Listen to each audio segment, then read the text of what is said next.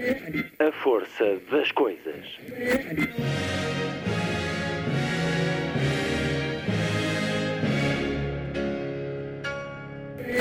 Welcome to the 109th last night of the proms.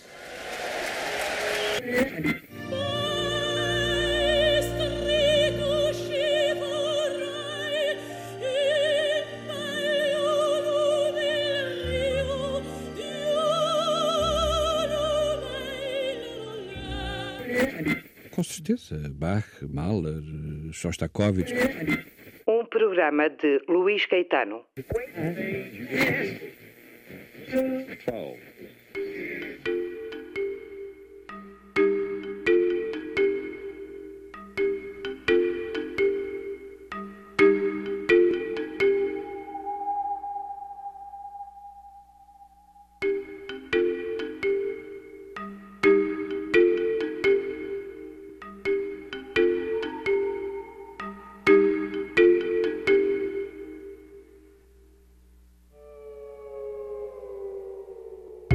emissão de hoje, a poesia de Alexandre Sarrazola está reunida num só volume, agora publicado na coleção plural da Imprensa Nacional.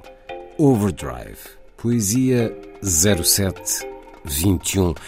Reúne os livros Thaumatrop, Viewmaster, Fade Out, Mac e o inédito Mustang. Alexandre Sarrazola, arqueólogo e homem de muitas camadas, nas diferentes artes a que se entrega, para escutar, já a seguir. Na segunda hora, regressamos ao Festival Latitudes. Literatura e Viajantes decorreu em Óbidos e cumprindo o seu desígnio de cidade literária da Unesco, posta forte desta autarquia com investimentos vários a celebração da literatura acontece não só nos festivais literários, como o Latitudes em abril ou o Fólio em outubro, mas, por exemplo, também com a Residência Literária Rui Belo, que foi apresentada no último 24 de abril. Uma casa de dois andares, com uma varanda sobre a belíssima paisagem da vila, a oferecer a inspiração dessa paisagem àqueles que vão viver durante algumas semanas nela, mas também a inspiração dos livros da Biblioteca de Rio Belo. São dois mil espalhados por esta casa, que tem também nas paredes alguns escritos e algumas imagens recolhidas pelo poeta. Acompanhei a apresentação desta casa dentro do Festival Latitudes, com a presença dos filhos de Rui e Teresa Belo. Proponho-lhe ouvir as palavras desse momento em que a porta foi aberta. Vou conversar com Catarina Belo, filha de Rui Belo, e também com José Pinho, uma força motriz na Óbidos, cidade literária da Unesco. Ora, e foi em Óbidos que a ideia desta residência literária, desta casa de escrita, nasceu quando Rui Belo foi um dos celebrados na segunda edição do Festival Fólio. Nesses dias conversei sobre Rui Belo com Teresa Belo e com Gastão Cruz, também com António Feijó, tinha saído nessa altura uma nova edição da Boca Bilingue, nos 50 anos da primeira. Recupero hoje parte dessa conversa e vamos também escutar poesia de Rui Belo, dita por Luís Miguel Sintra. A terminar, Lilliput, o pequeno grande mundo dos livros para os mais novos, aqui percorrido por Sandy Gageiro. Sábado, 7 de maio. Muito boa tarde. Esta é a força das coisas.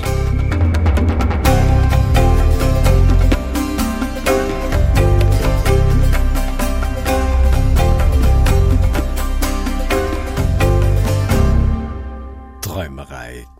As Kinderszenen, as cenas infantis, o Opus 15 de Robert Schumann, na interpretação de Vladimir Horowitz.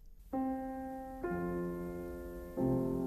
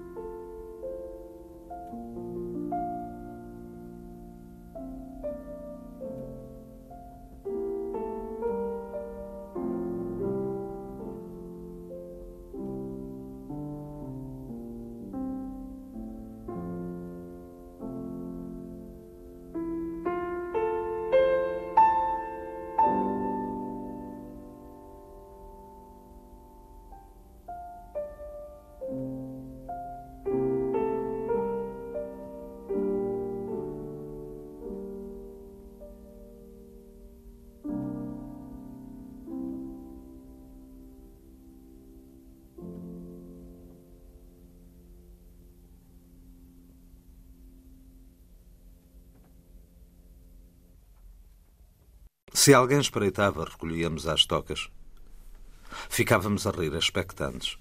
Ainda ninguém nos tinha ensinado nada da bruma que em novembro abraça os salgueiros e tinge de uma umidade sépia à filigrana dos ninhos.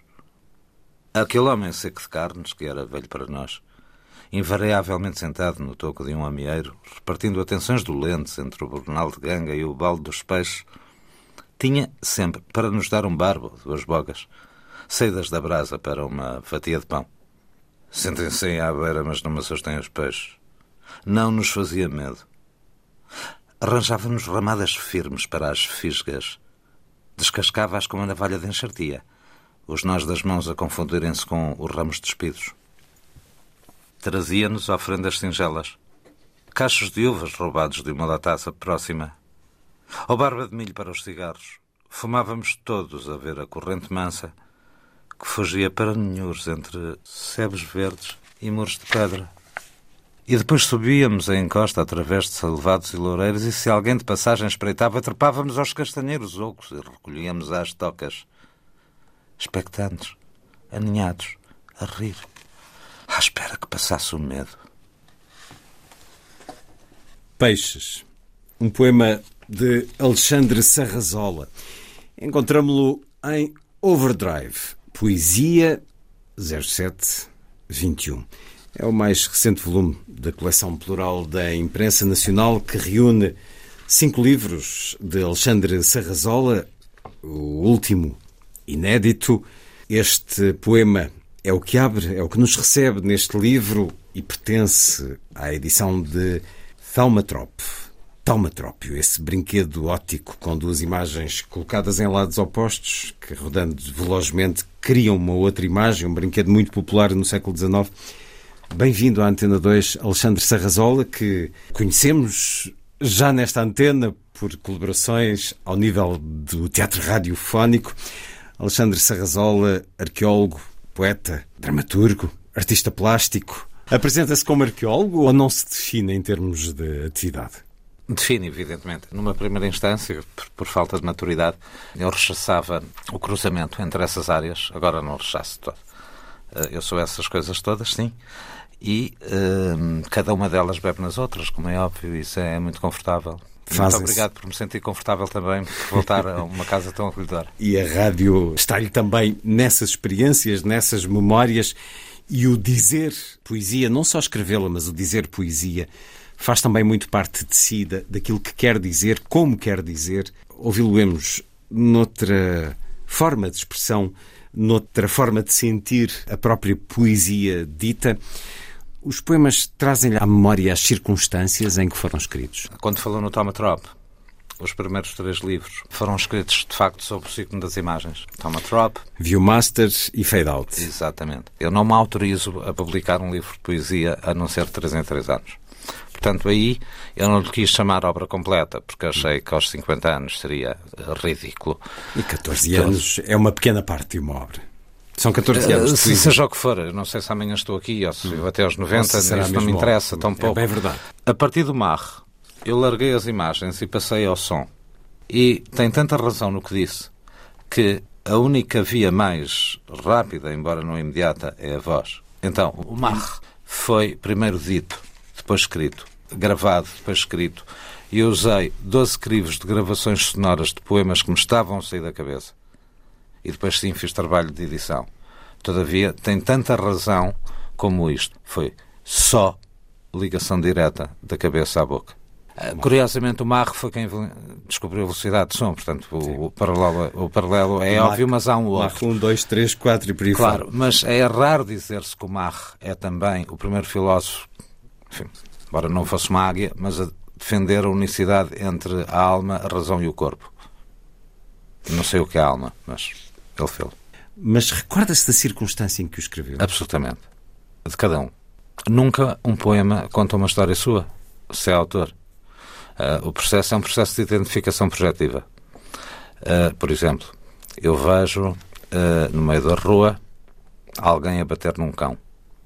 E isso, numa perspectiva há uma emoção imediata que depois é transformada em sentimento quando é racionalizada, no processo de racionalização porque é que eu estou a sofrer por outra? É porque me lembro que algum dia me bateram.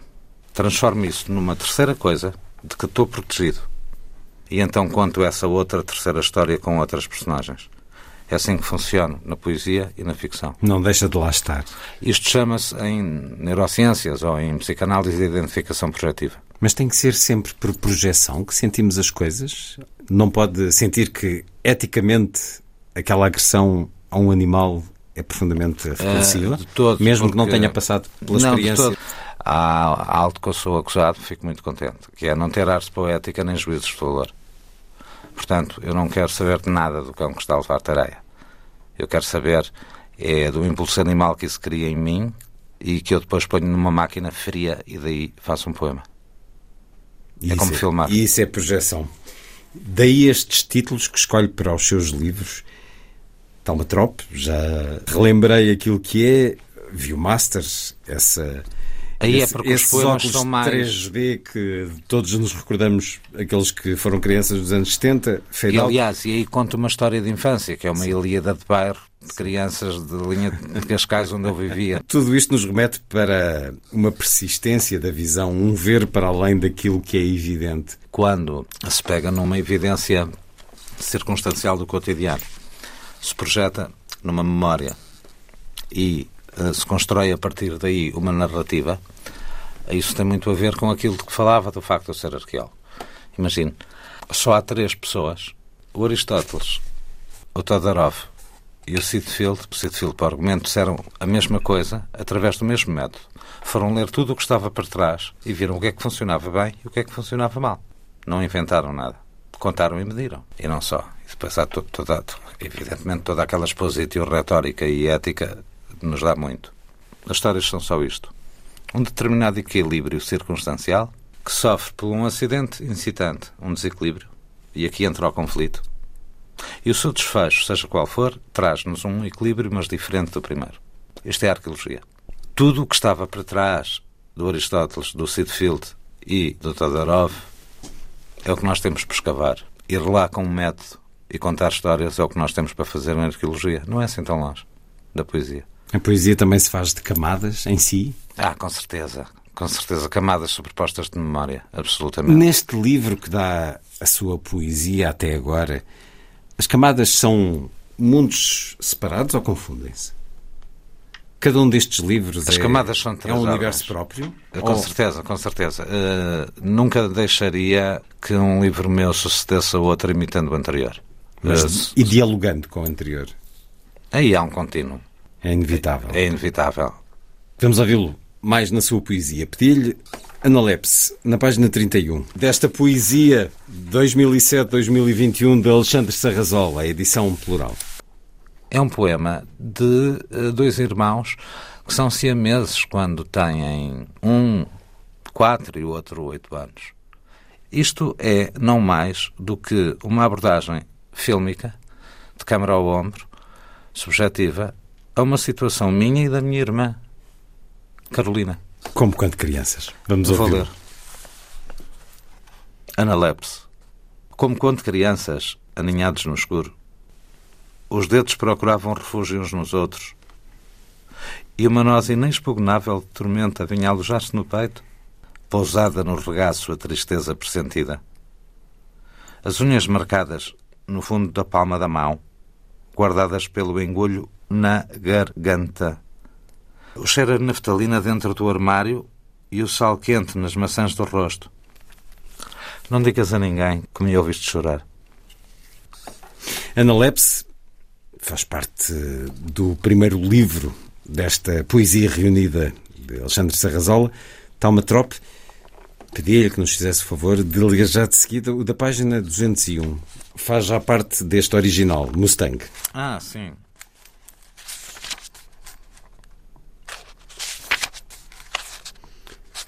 No thanks nor apologies in the service of Her Majesty. Isso é o meu statement de vida. 201.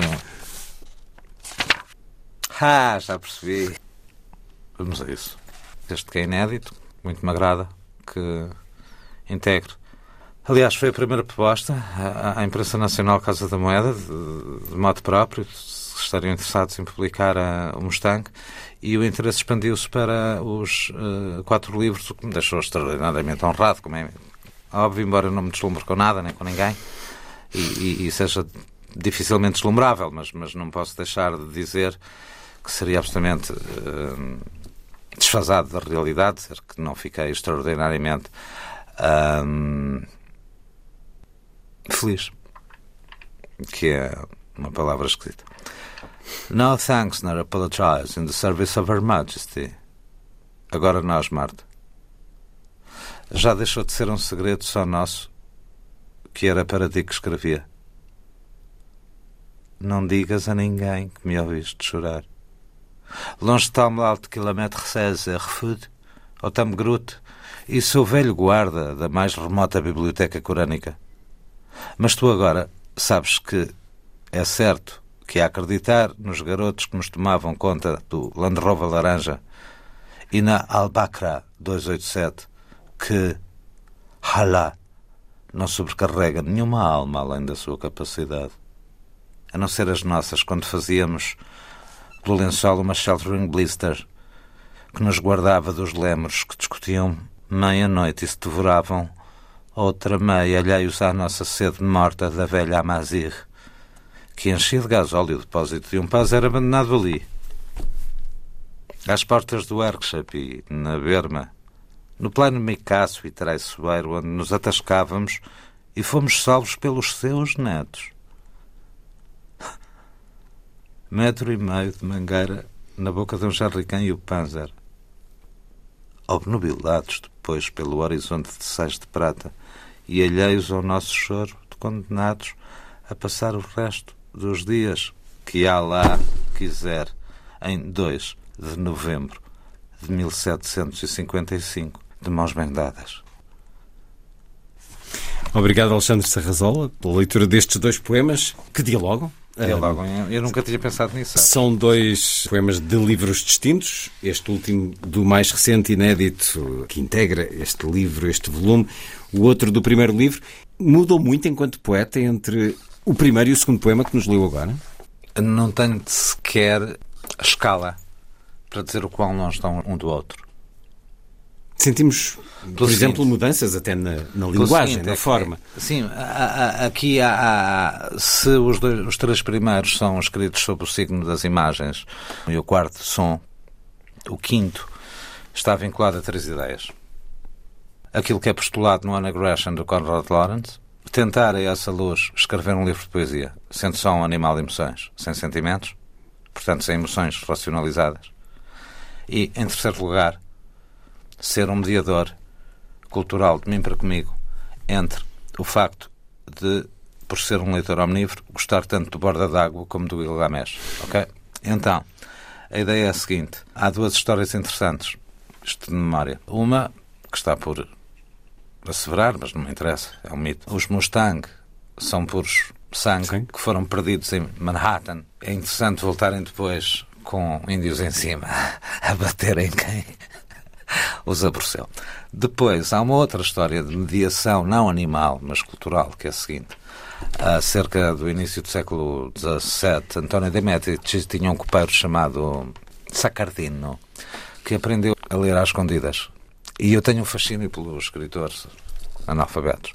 Mas pronto, mas não era o caso do Sacardino, que aprendeu a ler. Sucede que o António de Medici tinha na sua vasta biblioteca, a maior parte dos títulos eram de alquimia, muito parecida com os textos de Dom Duarte, que o Teatino Caetano de Sousa publicou. Alquimia no sentido de, daquilo que hoje chamaríamos áreas de conhecimento, não tem nada a ver com com pedra. Pedras filosofais, nada disso. Não, estamos a falar de uma, uma visão del mundo intuitiva, como a do Jordano Bruno, que chega ao heliocentrismo por intuição antes do Galileu, não é? Portanto, é uma visão del mundo diferente. Não é melhor nem pior, não há evolução. Transformam-se as coisas. O Sacardino foi preso passado dois meses porque era um párea de rua. Depois de ser apanhado a roubar uma galinha ao António de Médici e ser expulso. Sucede, todavia, que nos roios de confessados o que perturbava os juízes não era o que tinham feito aqueles párias, era a sua imensa cultura. Mas toda naquilo que hoje chamaríamos slang. Este livro é feito, é escrito sob o signo dessa agressividade. E isso era uma predisposição? Evidentemente que sim. estava à partida com esse objetivo, com Sim, essa porque- linha, com esse sim, caminho. Sim, sim, na altura estava muito focado em fazer boxe, em fazer surf, enfim, numa fase complicada de vida emocional em que punha essa agressividade hum, galharda, cavalheiresca. De... Eu lembrava muito o hockey de quando era miúdo, é muito aquela coisa da velocidade, quer surfar, quer na, na- no pugilismo, é muito, é muito. hum, É muito tudo. Há um respeito pelo outro imenso. Isso é tão bom numa dinâmica interpessoal. Há um respeito, um desafio. Esta sua poesia, Alexandre Sarrazola, que encontramos em Overdrive, a poesia de 2007 a 2021, há, muito que exige ao leitor. Eh, eh, não, não oferece a sua escrita de mão beijada, pede que o leitor relacione, associe, descodifique, descubra. Não. Eh, isso seria eh, algo que está completamente ausente da à falta de melhor termo do meu imperativo categórico perante os outros, que é pô-los à prova, seja no que for. Não é isso que se passa. Não é pô-los à prova, mas desafiá-los. eu percebi. Não, não, não há qualquer desafio. Não, não, não. Porque hum, quando um livro meu é impresso e está disponível, eu digo que é o livro dele. E garanto-lhe que eu tenho esse distanciamento. E é dentro dessa perspectiva que lhe vou responder. O que acontece é que é natural que uma pessoa, um aleiro, se repita muito ao longo de 50 anos em algumas das decorações que faz das peças. Mesmo que comece a fazer copos e acaba a fazer vasilhas. O que me acontece é o seguinte: eu não peço a ninguém que vá. Eu sei que a miudade das vezes uso linguagem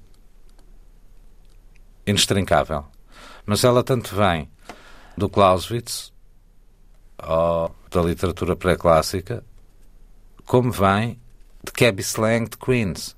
Eu não exijo nada, pelo seguinte: quando eu leio um poema de alguém, eu não me interessa nada o que é que a pessoa estava a pensar ou a sentir quando escreveu aquilo, porque também ninguém escreve um poema, um poema custa 100 poemas a escrever e está-se ali a brincar com legos até estar feito durante um ano, não é?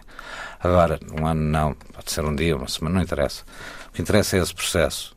Está-se ali a moldar barro, para voltar ao alaro. Mas para concluir, pode haver literatura de uma área de que eu não percebo absolutamente nada. Imagino, se eu ler neurociência percebo, mas se, forem, se for um paper, um artigo de alguém dessa área, eu estou ali a ler e a apanhar muitos bonés. Não quero saber, o que me interessa é musicalidade. Alguma coisa fica sempre. Quem é que nos disse quando estamos ao pé da bailarina do Degas estamos a apanhar o que o Degas queria lá por causa daquela proporção a um terço, ou seja o que for? O que me interessa é poder passar uma hora naquela sala do Metropolitan Museum a olhar para ela. Não quero saber de mais nada nem do que o Degas pensou sobre mim quando ia ver a bailarina. Não me interessa. E quando faz as suas bailarinas, Alexandre Sarrazola, eu estava a pensar num autor que conhece bem, William Faulkner, porque fez. Que remédio. eh, adaptou, adaptou o som e a fúria ao teatro, eh, ao Teatro Mosca, de Queluz. eh, Não, de Sintra. de Sintra. Desculpe. É, Queluz Sintra. Eh, Ah, exatamente. Sintra. Quero desculpar. O William Faulkner disse do Som e a Fúria que era o romance próprio de que mais gostava porque lhe tinha causado mais sofrimento e angústia a escrever. Entende esta valorização do doloroso na escrita Em ou não é absoluto, ou, ou absoluto. repudia? Em absoluto. Eu não quero entrar em lugares comuns de repetir eh, as constatações factuais do Lobo Antunes ou de Ingborg Bachmann, para que era com certeza muito difícil de escrever. Para mim não é isso que se passa. É um processo físico. Mas doloroso? Isso muito, de procrastinação. Quando eu estou tipo esponja durante esses três anos, Esses três anos que um livro para si deve maturar. não tem que ser três, podem ser cinco. Eu só dividi. Mas pronto, só o fiz as- mínimo então. Sim, nós recebemos tudo. Quando começamos a escrever o livro, na segunda parte da produção desse, de um poema ou de um livro, ou de um quadro, ou seja, ou do que for, ou de uma música, eu quando hum, faço uma afirmação, não tenho nunca a pretensão de ter razão, é uma partilha, ok? Mas para mim, há uma segunda parte, que é quando começamos a fazer as coisas, absolutamente dolorosa. E a única metáfora situacional que eu posso dar é quando eu estou no Rio de Góis, que eu chamo a minha terra, embora lá não tenha nascido, mas é a minha terra, Góis. chegar ao açude e mergulhar no rio implica uma procrastinação de um quarto de hora até o indivíduo. Se habituar. A e ideia. Depois, a escrita é assim: o que dói é estar em frente. É procrastinação? É, o que dói é a procrastinação. É, eu estou aqui parado numa espécie de letargia ansiosa e não consigo fazer nada. É a primeira parte da dor. A segunda parte da dor é quando se mergulha na água fria. E depois, eu isto faço, é, eu só venho cá acima quando já não consigo mais aguentar a falta de ar nos pulmões. Ah! E apercebo-me que já não tenho frio. Aí é muito bom estar a escrever. E imagine, se começar a escrever à, à meia-noite, está assim até à uma da manhã, mas depois pode estar até de manhã a escrever, porque aquilo é muito bom nadar. Eu adoro, é, o que eu mais gosto de fazer na vida é nadar. Aí é muito bom. Quando é melhor, é quando tudo isto acabou e se pega em todo o material, se faz um afastamento, três meses chega, e depois se volta e se corta todas as frases bonitas, todos os advérbios. Aí está a bênção de ser escritor, que é, é só brincar com legos. Não era leitor da New Yorker e uma vez em Chaves, em 2008, Sérgio Carneiro, meu amigo desde o início da faculdade, e o Sérgio recebia, é o filho do Eduardo Guerra Carneiro. Tenho um, poema dedicado ao grande poeta Eduardo Guerra Carneiro, grande jornalista. Mas quando estive no lançamento da antologia que a Língua Morta fez, eu disse isto. A forma como o Eduardo sai de cena é um grito de vida e uh, o Eduardo uh, dá um grito que deveria ser retumbante para todos nós, porque ainda é esquecido um dos mais notáveis poetas dos últimos tempos. E não só poeta. Porquê é que eu fui buscar o Sérgio? Porque aprendi a brincar com legos, mas agora a sério. da seguinte forma: o Raymond Carver, que nós gostamos, não existe. O Carver escrevia isso saiu em facsimil numa New Yorker de 2008 que o Sérgio me deu a conhecer. E então o Leeds pegava, imagino, num datiló escrito de 30 páginas, riscava ao princípio, escrevia ele, cortavam dois terços e escrevia ao fim. O Carver tinha um ataque de fúria, metia-se no álcool, etc. E depois, não, afinal tens razão. Portanto, o, aquilo que nós gostamos no Carver, se bem que, por exemplo, o Beginners, de 30 páginas é excelente, mas Carver é o de 10. Isso é da fusão com o Leeds. O que é que eu comecei a fazer? Ab initio, a partir do momento em que o Sérgio me deu a conhecer isso a ser Carver e ser os dois. Próprio. Vamos conhecer um pouco mais do resultado dessa parceria de dois num só. Dê-nos, por favor, São Paulo, na página 95. E... Pertence a Viewmaster, esses óculos 3D. É. Em que... Com que tanto brincámos nos anos 70, aqueles que Mas há uma coisa importante, Luís. É que era muito menos uh, movimento do que no Tomatrop porque era sincopado. Trac, trac, trac, trac. Como a música da época, não era? Era outra coisa. São Paulo, Lisboa. Posso dizer-lhe uma coisa, Luís? Claro. Eu devo ser a pessoa que menos gosta deste poema, de quem gosta da minha poesia, e insistiram tanto que eu só agora, neste momento, é que percebi porque é que gostam disto, porque olhei e isto é de outra pessoa, não é meu, mas eu gosto. É da mesma pessoa, mas a pessoa já não é a mesma. Era o que lhe perguntava há pouco. Vamos a isso. São Paulo, Lisboa. E se chove quando acordamos? O travo das palavras rasuradas contra o palato, arranhando-nos o veludo dos sonhos e novela na língua um sabor redondo, atojo, mato e canela, guardado no fundo da garganta num teno engulho de mel. Um subtilíssimo fio de dor que por pudor nos faz guardar para nós esse matinal verbo primeiro, já poucas saídas para as palavras no espelho do quarto. Outra vez o mote da memória farejando oníricas tocas, ou com os castanheiros virentes prometendo fraternais fogueiras à escondida dos guardas e dos caseiros. O bulbo demasiado volumoso por trás da glote. Talvez agora a chuva suerga da prisão da terra. Os odores dolorosamente belos das essências primordiais. E depois de mais uma noite branca, nasce limpo o céu de dezembro, e se não estiole o fio azul da crina de Dionísio. Plátanos, freixos, cedros, aveleiras. Diz-me tudo outra vez, álamos, salgueiros.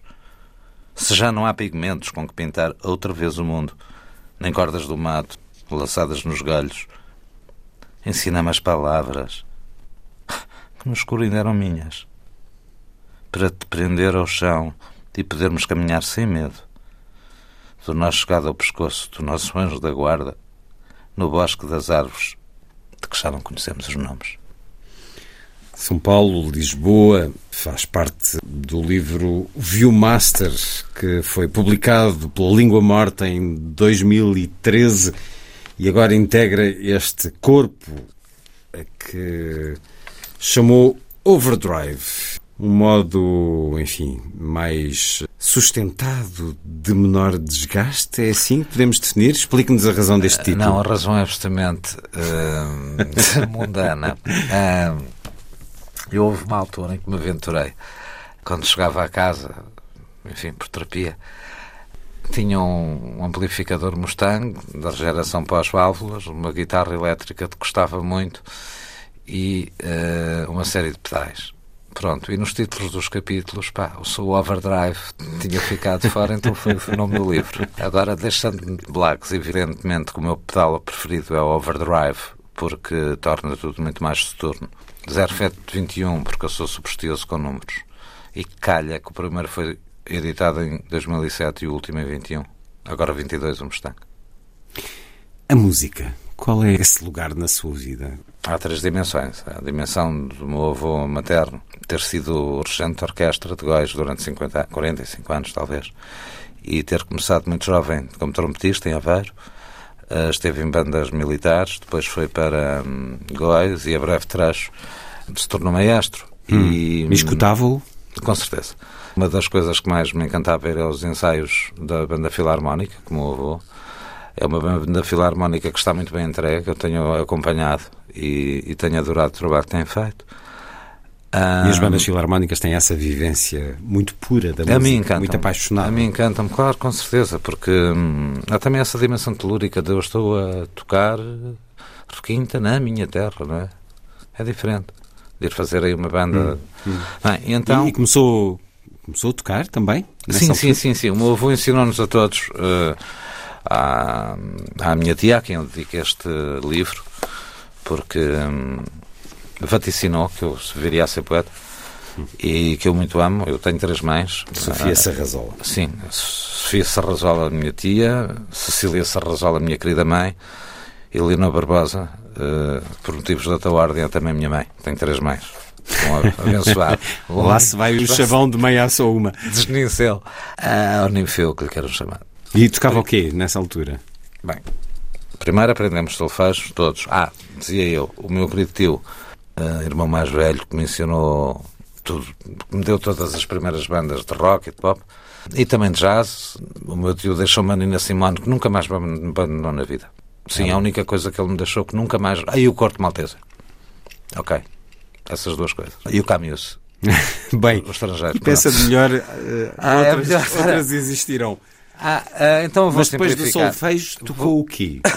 depois do solfejo toquei flauta de bisel, aprendi ritmo numa caixa de, de orquestra, uh, toquei viola e depois estraguei tudo no pós-punk nas bandas, em que todos estragámos tudo. Teve as suas bandas? Tive, eu tive muitas Integrou bandas. bandas. Só, integrei bandas. Não tive. Porque eu era sempre uma figura secundária. A única coisa que fazia era escrever as letras. Que eram, uh, deixe-me dizer, havia uma. Pertence às letras dessa banda. E é curioso que agora tenho uma relação muito fraterna com uma pessoa dessa primeira banda, quando eu tinha 17 ou 18 anos, em Oeiras, e gravámos no Hipolab, assim num ambiente completamente punk, pós-punk. Ah, mas depois aquilo saiu tudo ao contrário do que pretendíamos, mas eu tenho a demo ainda. E era horrível. E então, agora é o primeiro contacto com uma coisa que é absolutamente aditiva, que é estar num estúdio a gravar. Por ser também em conjunto? Por ser um trabalho de grupo? Claro, porque é impossível que as ideias que temos na cabeça para músicas eh, nos eh, satisfaçam, nem que seja intelectualmente, porque nós não estamos a ouvir aquilo tudo que imaginamos. E quando estão ali sete galfarros a repente tocar nasce distorção naquelas guitarras, pá, uma coisa que ofenderia o Pierre Charridge, era muito bom, claro. E é uma coisa muito adolescente, não é? Depois passa-lhe. Como é que era para si, jovem, e a integrar bandas punk? Pós-punk, pós-punk. Pós-punk. Deixa-me dizer-lhe uma coisa. O designer do Anglo Pleasures, do Joy Division, eu não vou dizer o palavrão, mas definiu muito bem o que é ser punk e pós-punk. O punk é vão-se danar todos. Claro, não com Não este. com esse verbo. O pós-punk é estou danado. No pós-punk, já ressoava também o seu gosto pela música clássica? Ah, com certeza, não, mas é que As coisas conviviam? Ah, há uma coisa fundamental. A geração que está no poder, eh, sem cometer excessos, mas as pessoas entre os 40 e os 60 anos, tiveram as suas adolescências sob o signo do pós-punk, do Joy Division, dos Jesus and Mary Chain, depois mais tardiamente os próprios Nirvana, ou os- os filhos dos Velvet Underground. Evidentemente que as pessoas que hoje ocupam lugares hum, de liderança, seja a nível cultural ou outra, ouviram essa música, ouvem essa música. Primeiro. Em segundo lugar, essa música foi produzida por pessoas. Eu vou dar três exemplos. A Patti Smith divulgou muito o Rambo, a ponto de eu confesso que eu conheci o Rambo através da Patti Smith, dela. do Radio Etiópia. O Camus foi com os meus pais, mas eu conheço muita gente que começou a ler o, o estrangeiro do Camus porque ele é citado no Killing an Arab dos Cure. E, eh, finalmente, todo aquele universo onde eu me construo, quando começo a fazer um output do que estava cá dentro, desde que eu sabia escrever, tinha aprendido música e desenhava mal. A comunidade era tão. Vamos lá ver. Eu não me, sem querer estar a, a fazer. eh, A comunidade, aqueles... Não, não sem, sem, sem, sem querer armar em velho. Eu lembro-me de eu, o Pedro Rodrigues, a Cláudia Gamboa, estarmos a falar da angústia em Feuerbach ou, ou em Kierkegaard e eu não estou aqui armado em... Mas havia uma fome. Não, e ao de- mesmo de tempo cultura, estarmos a- não, não, leitura, está- de música, de conhecimento. Não, nós estarmos a falar da angústia em Feuerbach, em, que já não lembro se em Kierkegaard, a mote do facto do Ian Curtis cantar a dor que infligia no outro. O pós-punk, a filosofia hum, nórdica de influência pietista ou católica estava ali presente. A culpa, a culpa que enche a nossa poesia. Somos sempre culpados, Também enche a sua. evidentemente. Mas isso é uma questão judaico-cristã. Com certeza. Nós fomos educados sob o signo da cultura judaico-cristã e, embora eu sinta, bem, eu saiba que sou descendente remotamente de flandrinos holandeses e aí a coisa descontrai um bocado. Por outro lado, e pá, eu devo ter para aqui tanto sangue à e berber que isto nunca mais acaba. Se calhar temos todos. Mas eu perguntava... Temos de certeza somos moçárabes, mas, mas eh, para ser absolutamente franco consigo, eu sinto-me muito contaminado pela, cultura amazigue, e a, cult- a que chamam berber, e essa não faz juízos de valor. Portanto, o que me salvou, eh, até do facto de uma das minhas famílias ser cripto-judaica e a outra ultracatólica, e haver estes, estes ancestrais, mas, enfim, reformistas, eu fui educado sob o signo da culpa como todos nós, judaico-cristã. Em boa idade, arranjando família Amazig e Borre-Borre, que são subsaarianos do Arquechabi do deserto, mergulhei numa cultura que tomei como própria, num mundo em que não há juízos de valor nem culpabilizações. Isso é tão Podemos, podemos dizer que é mais verdadeiro? Absolutamente. Eu lembro-me quando o Ahmed, em Tamil Tudades, uh, me ofereceu as sandálias porque eu tinha os pés a sangrar e ele aguentava bem, se ele habitido, como ele dizia. Me disse, sabes, Alex, há uma coisa aqui muito boa. É que tu podes ser criança até muito tarde na vida. Já sentimos esse mundo no último poema que lhe pedi para ler. Peço-lhe agora um outro com a referência a Paul Bowles, que também partilhou desse fascínio, dessa imersão nesse mundo. É na página 127. Let It Come Down. Let it come down, Paul Bowles. À noite deixavas comida para os anjos ao cimo das escadas da porta onde se entendiam os pobres. No rebordo vidrado das malgas, as estrelas refletidas nos olhos de criança conduída. A dádiva pela oração do meio-dia, lambida por raposas e ginetes. Outra vez os gansos da guarda bicando no cercado, já proteger os nados anhos da véspera, sentinelas emudecidas pela tua voz interior. Na cozinha, os livros sujos de canela, óleo e dedadas de chama, o basulaco aprazado para a tarde. Nós estamos sempre sozinhos e chamavas-me príncipe, Lázaro, meu príncipe. Mas levanta-te, eu já estive do outro lado e voltei. E voltavas-te para rezar o terço com as outras mulheres do teu clã, de anelados nodosos dedos a passar as contas na salvífica ladainha de volta do lume. À hora do passeio no sotro rente à prata do caudal do outono, dizias-me: Não é a tua, mas é bela. É bela a guerra. Fontes de água de gelo sobre as flores campestres dos prados e mancebos de auríferas armaduras, não como a tua cota de malha que te se tem ferrugífero nos ombros. Ias pousando as mãos nas folhas dos loureiros e levando os dedos ao rosto e cuspindo pétalas azuis. Ah, nossa volta! Quase noite e pedras musgo e o teu Deus particular pela tua mão de ferro dútil entrelaçados nos dedos, as contas e sempre o amor e a tua paz sob um céu de granito por sobre aquela abóbada de silvas onde se ouvia correr um regato perene e as raposas matavam a sede. Um breu de poço fundo e o chumbo da respiração dos que abrigados dormiam lá dentro. Abriste então uma brecha no teu tórax coraçado e deixaste-me a malga de sorgo ao cimo das escadas. Esse fascínio pelo mundo berber vai até onde para o vivenciar? Eh, eu quero acabar os meus dias em Tanger. As minhas cidades preferidas são Lisboa, Nova Iorque e Tanger.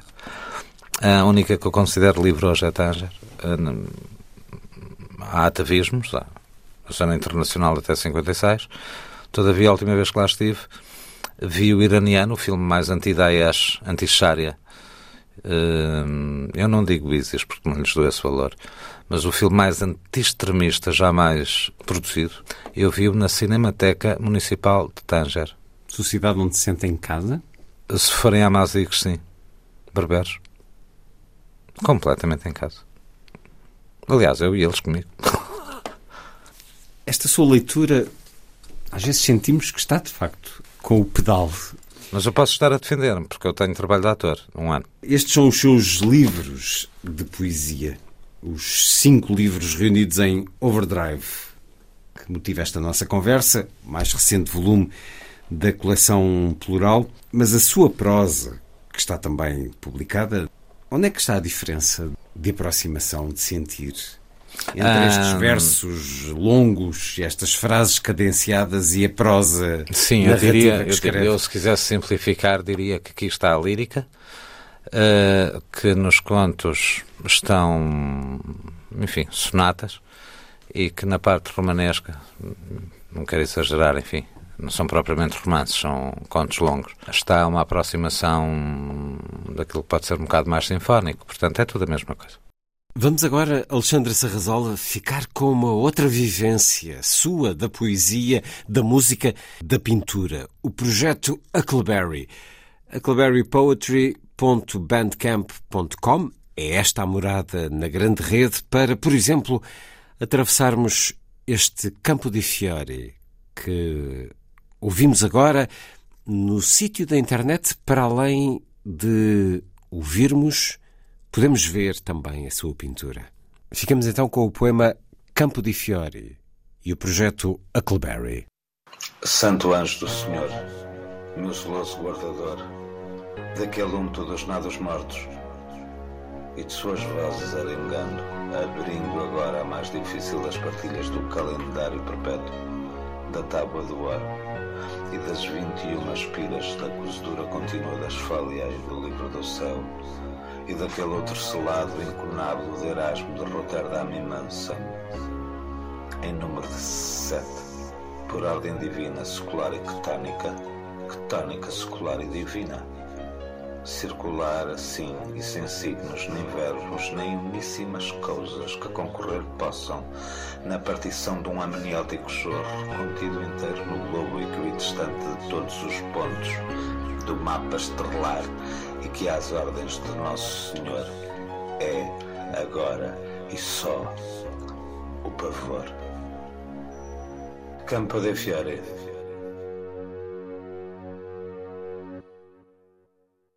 É uma outra forma de conhecermos, ouvirmos, uh, sentirmos a poesia de Alexandre Serrazola. Apresente-nos a Claberry, a Claberry Poetry, onde na internet podemos escutar a sua poesia e ver a sua pintura. Bem, tenho que fazer uma analepse, mas muito breve.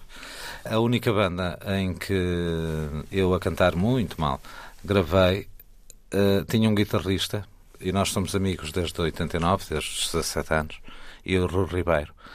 E uh, eu confesso que durante todos estes anos em que de tempos a tempos estava mais ligado a entreter-me com música, mas só para mim, uh, nunca tive a validade de ter com o Rui para fazer seja o que for comigo, na medida em que eu tenho numa consideração como tenho para o Aaron Ellis, ou uma coisa assim, ou The Edge, ou... aquilo para mim é um gigante. O meu amigo Rui Ribeiro, a mote de uma troca de mensagens, quando eu o convidei para o lançamento do Overdrive, e lhe digo um, uns disparates, ele devolve-me uma música. E isto começou. O James Agate uh, dizia que, eventualmente, só as pessoas ultra ocupadas é que conseguem fazer tudo o que querem. E aqui aconteceu isto. O, o Rui vem ter comigo, pega numa mensagem minha a mote deste livro sobre o Não Te Preocupes, que não é este mês, é daqui a um mês ou qualquer coisa assim, e devolve-me um tema. Eu então li-lhe três poemas. E agora existe Huckleberry, que é uma fusão uh, entre. Uh, já não é só uh, a música do Rui e a poesia que eu escrevi é também uh, o Cummings, Ingmar Bachmann. Uh, Mary Oliver. E, sim, e uh, coisas como arrisquei, quer dizer, mas de uma forma absolutamente. tenho plena consciência do meu lugar, não é? Agora, eu li coisas que leram alguns dos meus padrões do que é ler, como Burton, não é? Encontro de poesia e música com Rui Ribeiro, fica a Claberry Poetry para encontrar na net e para ver também a sua pintura. Huckleberry pode ser, já que pintura também é narrativa, contado da seguinte forma. A primeira edição da Epistolar entre os irmãos uh, Van Gogh saiu com uma fotografia não propriamente apócrifa, mas um erro. Portanto, o Theo Van Gogh tem a sua fotografia e o Vincent Van Gogh tem a sua fotografia. Descobriu-se na edição crítica da Penguin, suponho, não sei mas que as fotografias eram as duas do Theo. Isto uh, explica bem o que é que eu e o Rui somos a fazer a Cleberry. Nem Atom Sawyer, nem Ekfin. Somos os dois a mesma coisa.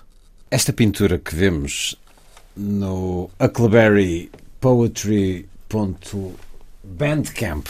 são rostos pintados por si, cada um associado a um dos temas. Neste que acabámos de ouvir, Campo di Fiore, a legenda dá-nos Steve McQueen. Mas é um autorretrato. Mas é um autorretrato. Mas é um autorretrato porque há uma ligação. Com... Há uma ligação com o Steve com McQueen. Steve McQueen. Uh, bem, para já tem um estranho conta o facto de eu ter mais um ano do que os anos que ele viveu. Mas também é muito esquisito quando nós uh, temos uma espécie de identificação projetiva por uma alma que podia ser um adolescente nosso filho, não é? O Curtis morreu com 23, eu tenho 51, podia ser mais que pai dele. E como é que às vezes me perturba. É estranho. E não é. Eu, eu sempre pintei. E cheguei a uma altura em que, quando eu senti que tinha uma voz própria e que não andava a imitar nem o Rambo, nem o Paul Eluard, nem, nem, nem, nem, sei lá, nem o Camões, nem, nem... Quis procurar outra linguagem? Não. Pensei, agora tenho uma voz própria. Não sei se é boa ou se é má. Voz própria Mas, na poesia. Sim. Portanto, agora vou publicar. Isto já não me faz lembrar ninguém. Só me faz lembrar a mim. Se é bom ou mau, não sei. Nem para já não há como uma escola de cinema para levar tareia e imagine, Luís escreve um, uma curta-metragem em que as personagens são uma avó e uma neta, em que há uma caixa de sapatos e a neta ajuda a avó. E é tudo muito simples. E tem um fim de que eu não farei spoiler, embora isso nunca venha a ser conhecido. Note-se que lhe perguntei sobre pintura e já Já falámos lá de poesia e de cinema. Já lá vou, mas eu explico-lhe porquê. Vamos a isso. não lhe tenho pretensão de lhe explicar nada, mas eu exponho porquê. E o meu professor, o meu logrado e saudoso, Luís Falcão, poeta, disse-me: Olha lá, qual é o teu filme preferido esta semana? E eu, Ladrões de Bicicletas do Sica. Já viste que o argumento é igual. Portanto, está-se sempre a levar tareia na escola de cinema. Quando me dediquei às artes plásticas, disseram-me, com toda a razão, que eu não tinha talento nenhum para aquilo. Sendo arqueólogo, isto pode ser sacrílego para os meus colegas, mas pronto, a menos que haja uma coisa mesmo de veras incontornável, palavra que detesto, como o Templo de Endur, eu prefiro ir ver pintura. Eu, quando. das coisas que eu gosto mais de fazer, para além de nadar, é viajar. E viajar sozinho, muito. Ou então estar em casa de alguém que está a trabalhar e eu ando sozinho por ali. Eu escolho sempre parte dos meus dias para ir ver pintura. Não quero saber se nunca mais volto àquela cidade. Escolho duas salas e fico ali. E esses 20 anos, 30, de viagens e pintura, e já que eu andava há tantos anos a dizer que pintura é narrativa, pensei, para mim, por que não experimentar? Só a milésimo quadro é que me permite expor e não está a correr mal. Alexandre Serrazola, Overdrive, poesia 0721. A poesia reunida, poesia até agora, na coleção plural da Imprensa Nacional. Vou-lhe fazer mais um pedido. Na página 234, Some Kinda Love. E se num lacustre lodoso logro atolados ficássemos incrédulos de uma morte por lenta asfixia? A cura da sentença merecida e prova de uma pena pela agrura obstinada da insuportabilidade dos dias, sem culpa, razão, nem sentido ontológico que o encaixe. Só esta excruciante dor. Se estamos vivos dentro de uma clepsidra no vórtice do lugar reservado a Nossa Senhora e afadigados com estivais ereções e modalidade de as aliviar, no frescor do cimento rubro cor de sangue de boi, em fim de faena. Um plural em fancaria só para não subir sozinho ao céu. Poesia de Alexandre Serrazola, arqueólogo e homem de muitas camadas nas diferentes artes a que se entrega. Atravessámos algumas em passeio, tocando ao de passeio leve, muito agradável. parando ao de leve. Já aqui tivemos múltiplas referências musicais, mas peço-lhe uma proposta para escutarmos a seguir esta conversa. Alexandre Serrazola, One da, shot. da vastidão One de shot. gosto musical de cinco séculos de Monteverde ao pós-punk. Venha daí uma proposta para encerrarmos. Bem, se houver a versão ao vivo de Ship Song do Nick Cave.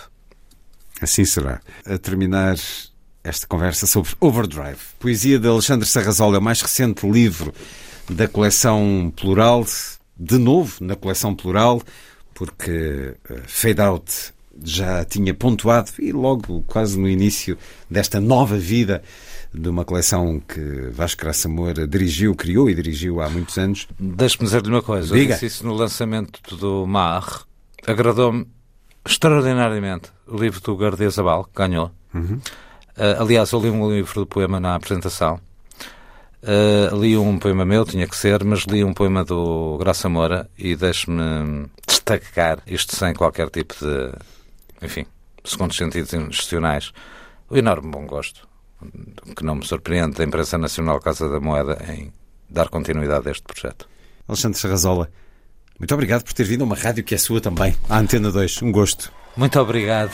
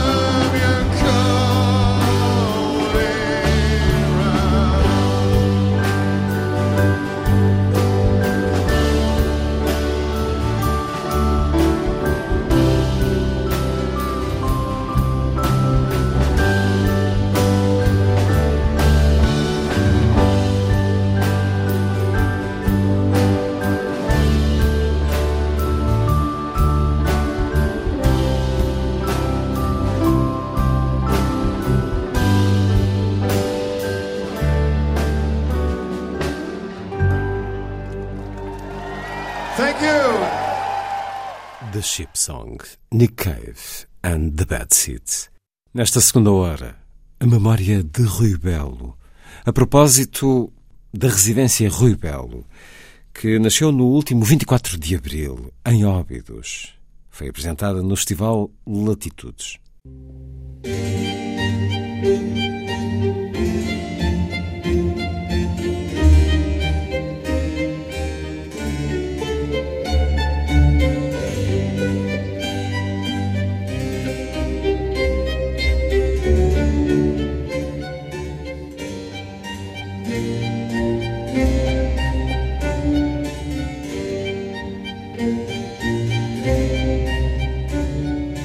A força das coisas.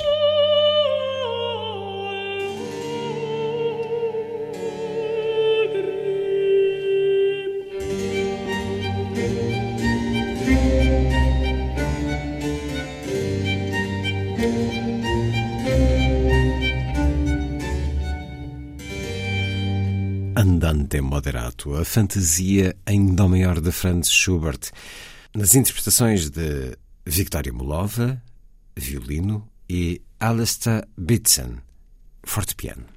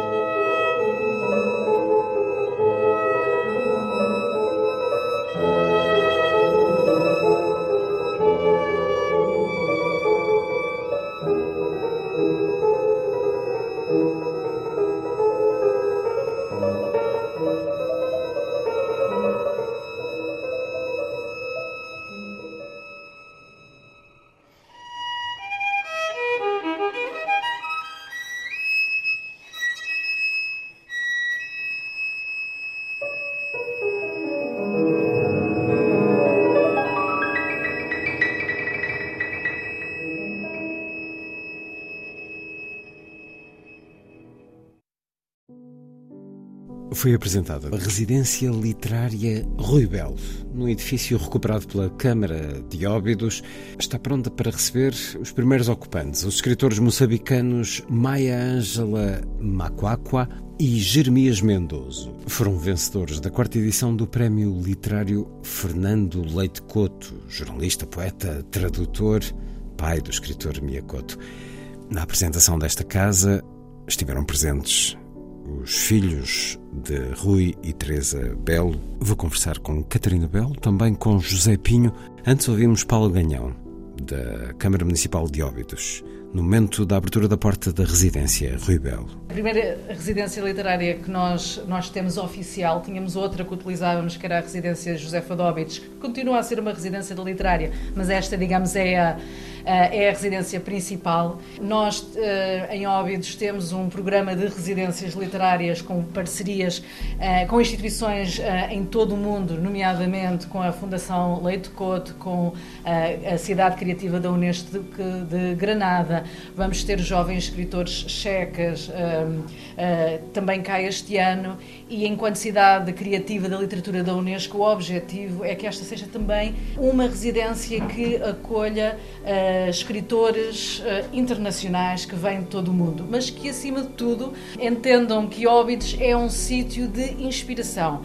Não tem que obrigatoriamente escrever sobre Óbidos ou não tem que uh, Óbidos fazer parte da história, mas queremos que Óbidos seja a inspiração que está por trás da história que eles contam. Para isso, quisemos criar um conjunto de uh, condições, uma casa que tem o Rui Belo na base, digamos, deste nosso, deste nosso uh, programa de residências que só uh, o vai fortalecer e uh, é uma, um grande privilégio para nós estarmos aqui hoje a inaugurar esta, esta casa. Esta casa tem também uma coleção particular da, da biblioteca uh, de Rui Belo, são cerca de 2 mil livros que estão distribuídos por toda, por toda a casa. Por outro lado, e de forma a tornar a casa, para que tivesse um pouco mais de ligação, imprimimos fotografias, imprimimos trechos diversos da, da sua obra que também espalhámos por, toda, por toda a casa.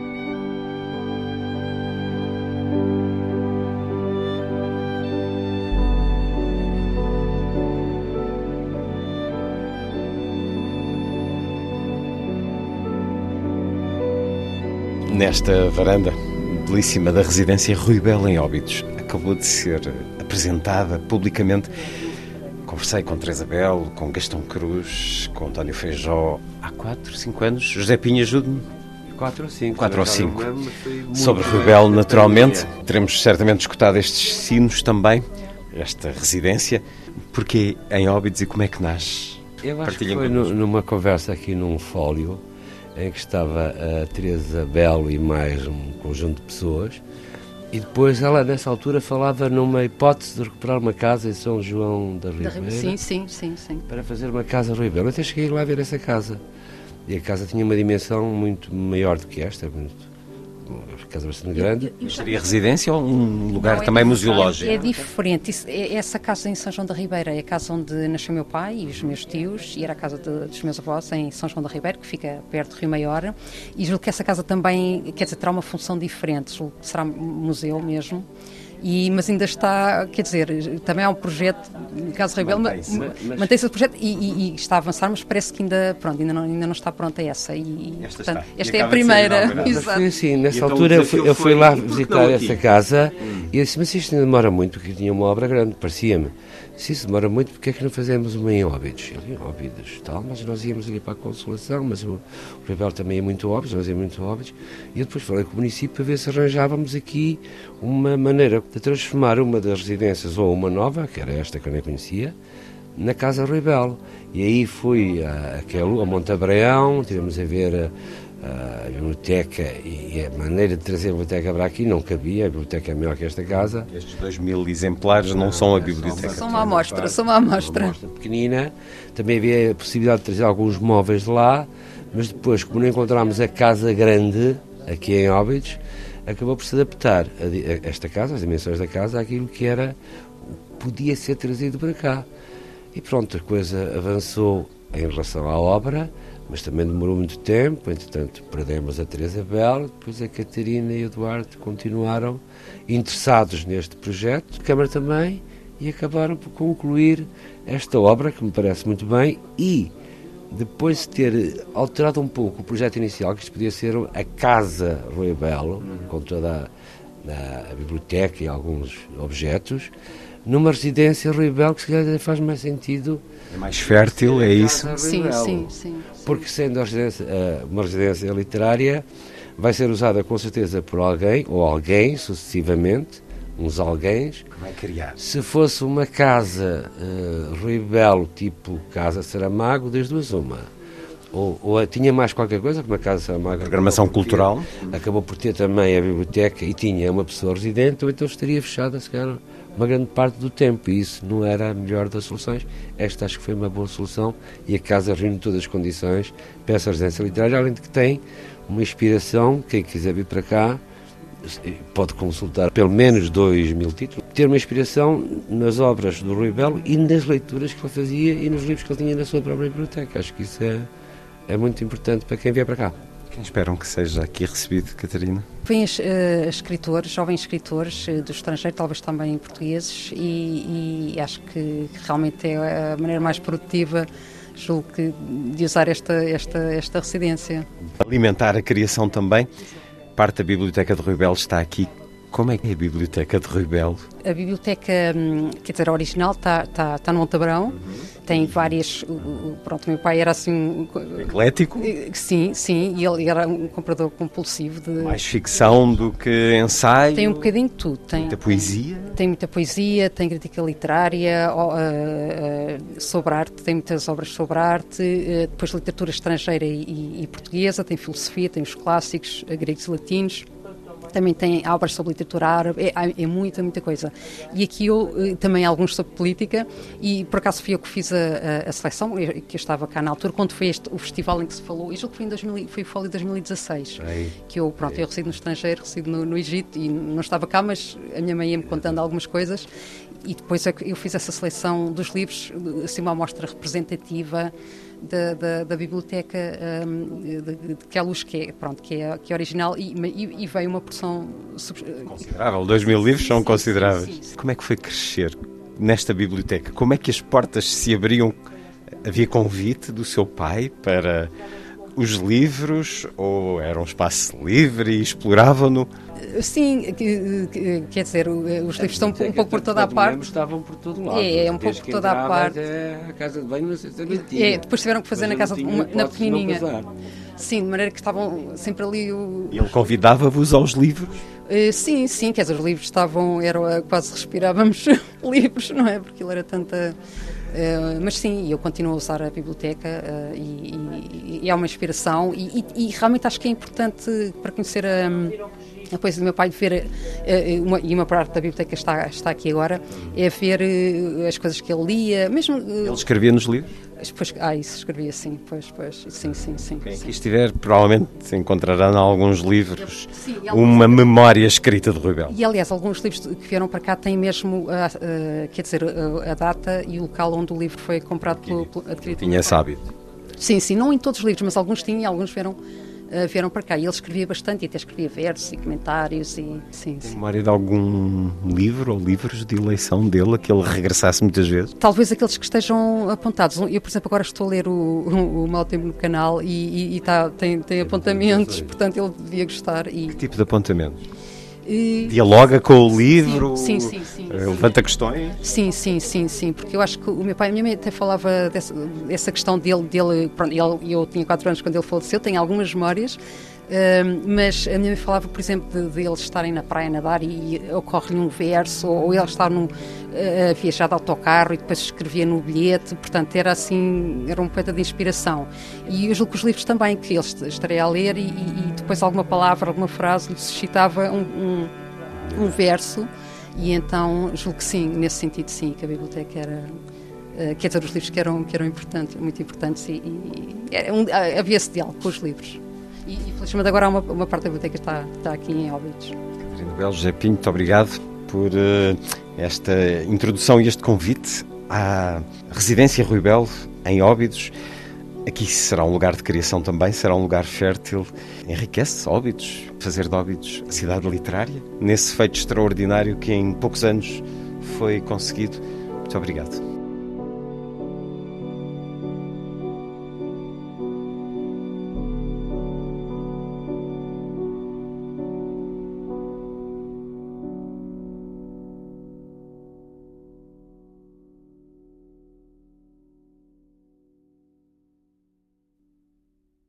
Ora, na memória da rádio, vamos então até 2016. Conversei com Teresa Belo, Gastão Cruz, ambos já nos deixaram, também com António Feijó, sobre Rui Belo. Ele era um dos celebrados na segunda edição do Fólio, em 2016. Tinha acabado de ser publicada pela Cirial Vim Boca Bilink, 50 anos depois da publicação. Vamos escutar um excerto dessa conversa tida em 2016 para o programa A Força das Coisas, numa emissão em direto Antes, Luís Miguel Sintra lê Rui Belo. Em cima de meus dias. Muita gente me tem falado a meu respeito como quem me chamasse pelo nome e eu me voltasse, e nesse nome dito nessa boca fosse toda a minha vida, e eu morresse quando entre pinhais quem me chamara fechasse.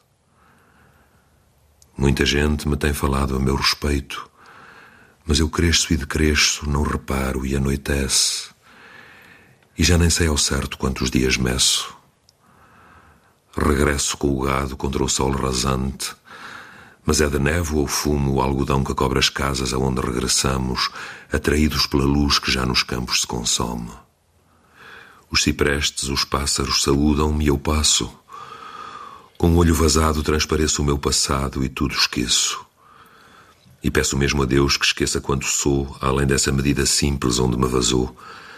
Sabermos nós que a face de algum mar ao pôr do sol pode mudar e nenhum dia a dia consentir ao homem mais que a morna superfície dos gestos porque troca a mais íntima morte que merece.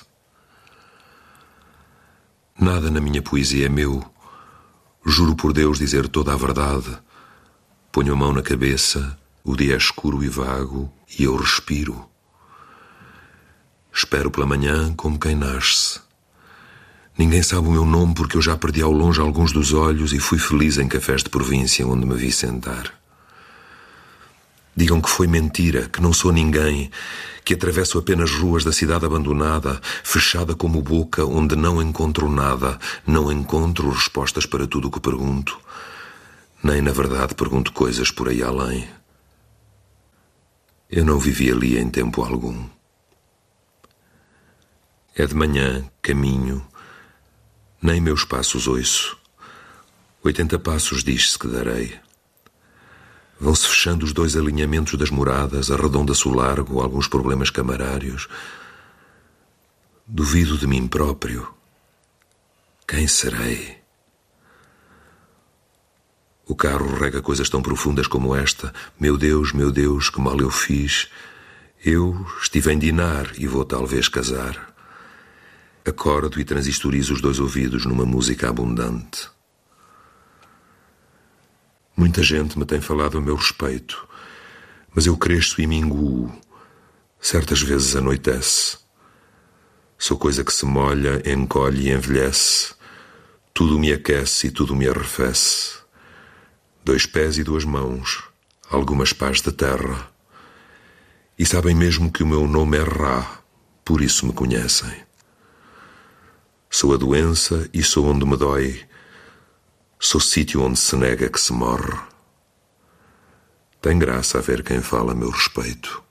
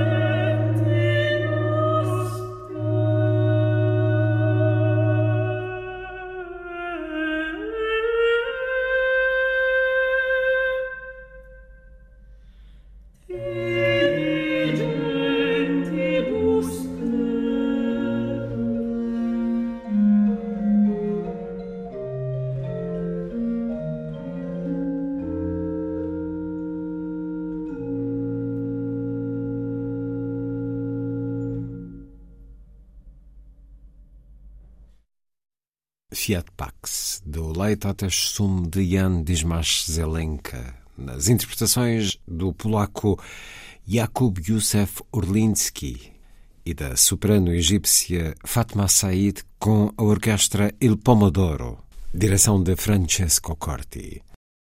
Agora, memória da rádio, a conversa em 2016 com Gastão Cruz, Teresa Belo e António Feijó a propósito de Rui Belo. Foi no Fólio, na segunda edição, e foi aí que nasceu este projeto da Residência Rui Belo. Teresa Belo e Gastão Cruz para nos eh, falarem do poeta, também da reedição de Boca Bilingue. Gastão Cruz, que assina o prefácio deste livro, Boca Bilingue, que a Círio e Alvim uh, volta a editar 50 anos depois de o termos conhecido, de ter causado um espanto. Gastão Cruz, a primeira edição deste livro, sentia-se algo de novo com Boca Bilingue? O efeito da poesia é um bocado restrito. Dantes como agora. Exato. De modo que, para mim e para outras pessoas, uh, a saída de um a saída de um livro como Boca Bilingue realmente para umas pessoas poderá significar muito, para outras Bom, nada. É aquela indiferença que a, que a saída de um livro de poesia, sobretudo se é um livro importante, geralmente suscita. Se for um, um livro fácil e com uns truques. um manual para viver. Mais ou menos. Uh, é capaz de angariar mais facilmente leitores. Bom, mas isso não importa porque. Uh, porque é evidente que os que resistem ao tempo são os grandes livros, de facto. E, aqui já temos tempo para verificar isso. Este meio século já nos mostra que não é só Boca Bilingue, naturalmente, claro. até Sim, claro. obra do Ribel, mas, está aqui em causa isto. Mas, o, o, mas de facto o, o, que acontece é que Boca Bilingue tem uh, concentra um, um certo número de características que fazem dele um livro muito significativo na evolução da poesia portuguesa do, da, da, década de 60. Ali, havia ali uma vontade de Rui Belo de fazer diferente? Uh, Trazer algo de novo? Sim, isso sem dúvida. Desde o princípio. Aliás, uh, eu faço referência prim, à, à, primeira série de ensaios dele sobre poesia, que se intitulam precisamente Poesia Nova e que já tinham sido publicados uh, em 1961, em que ele diz que a novidade é um fator fundamental na poesia, como no fundo em toda qualquer arte, não é? E essa novidade, naturalmente, uh, tem que ver com a capacidade do, do artista ou do, ou do, poeta, neste caso, para uh, trabalhar o material que tem à sua disposição, que neste caso é a língua, não é? Trabalhá-lo de forma a conseguir uh, a obter um resultado, um produto que uh, surpreende o leitor. Outro aspecto que ele sublinha também é a importância da surpresa e, nós uh, sentimos isso naturalmente não é só na poesia, é na poesia como na pintura, como na música, naturalmente que se não houver surpresa, se não houver capacidade de surpreender o ouvinte, o leitor, o espectador, uh, naturalmente que ele ficará indiferente.